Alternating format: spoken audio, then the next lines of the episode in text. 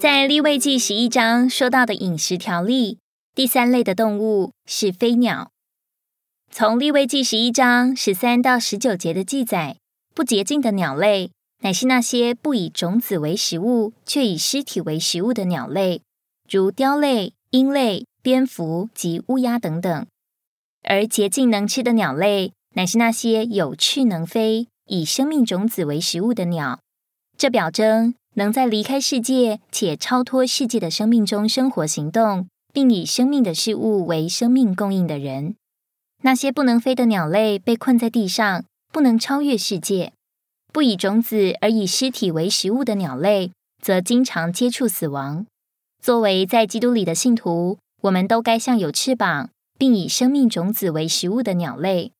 这就是说，我们该像洁净的鸟类一样，在离开世界且超越世界的生命中生活行动，并以生命的事物为我们生命的供应，同时。也该结交这样的朋友。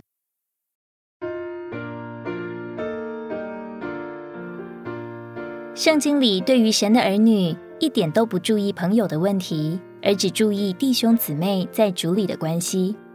新约圣经中不仅不注重，还要我们停下与世俗为友的情形，因为凡想要与世俗为友的，就是与神为敌了。这里的世俗是指世界，或说世人。如果我们爱这些世人，爱神的心就不在我们里面了。但这并不代表我们要待世人像仇人一样，而是从今以后那一个深的交情没有了。我们还爱他们，但目的是盼望他们得救，因为他们若是未得救，整日所接触的事物就是那些属地、死亡、不洁净的事物，而无法接触生命的事物。我们若与他们接触，就要受他们的影响。因此，我们需要对他们有负担，带领他们认识主并得救。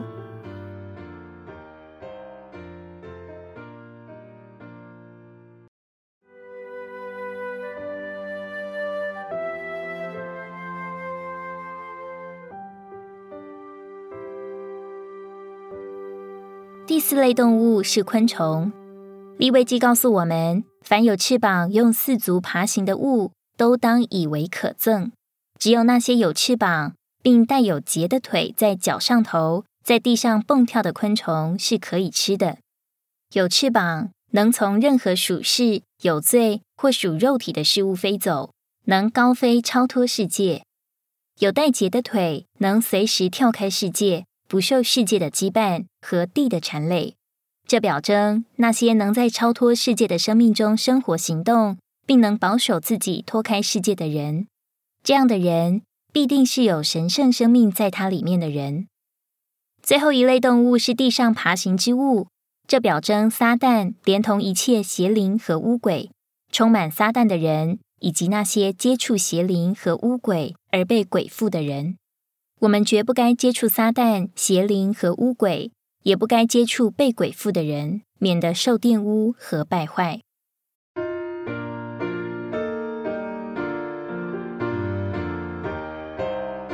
曾有一个年轻女子来见布道家斯布真，说她要和一个不幸的青年人做朋友，要拉他信主，并且不久要和他订婚。斯布真就叫那年轻女子爬上一张很高的桌子，他爬上去了。斯不真要他去拉他的手，尽力把他拉上那张椅子。那女子就拼命拉他，却拉不上去。斯不真说：“现在我把你拉下来。”他一拉就把他拉下来了。斯不真告诉他：“拉下来容易，拉上去不容易。”这位姊妹的问题就解决了。信的人不要与不幸的同父一恶，因为要把不幸的拉上来是难之又难；但是不幸的要拖信的下去，容易的很。许多弟兄姊妹都是因为没有解决朋友的问题，后来给朋友拉下去了。如果我们信了主，仍旧恋恋不舍属地的朋友。这将使我们受到世界的羁绊和属地的缠累，而无法超脱这世界的辖制。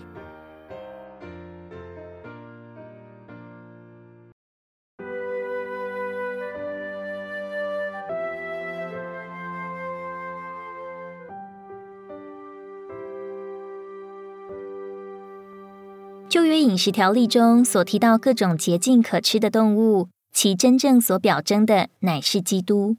只有基督能符合这些条件，他是真正的洁净，是洁净的实际。那在地上行、水中游、空中飞的洁净活物，全是基督的预表。基督是那能在空中翱翔、盐水中生活的那一位。只要有基督，我们所接触、所吃并消化的，就都是正确的。在每一面，它都是我们的生命供应，甚至它就是我们的捷径。同时，也只有基督和出于基督的一切，就是基督的生命所变化的人，才是洁净的，可做食物供应，是神的子民可接触的。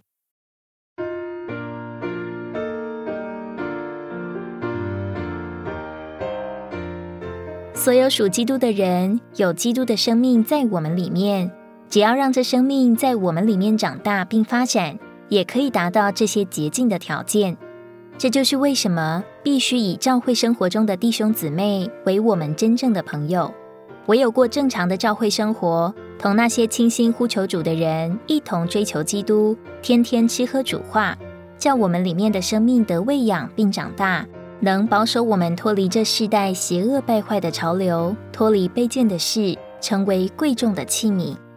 我们和朋友的关系必须有一种改变，不是维持一个属世的交情，也不是为了从朋友中得到世俗的快乐，而是盼望把他们带到神面前，盼望他们得救。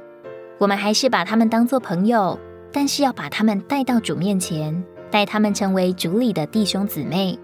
这样，我们和他们的关系就不再是世俗的关系了。我们应当如哥尼流，把亲属和密友都请来听福音，使他们得着主的生命。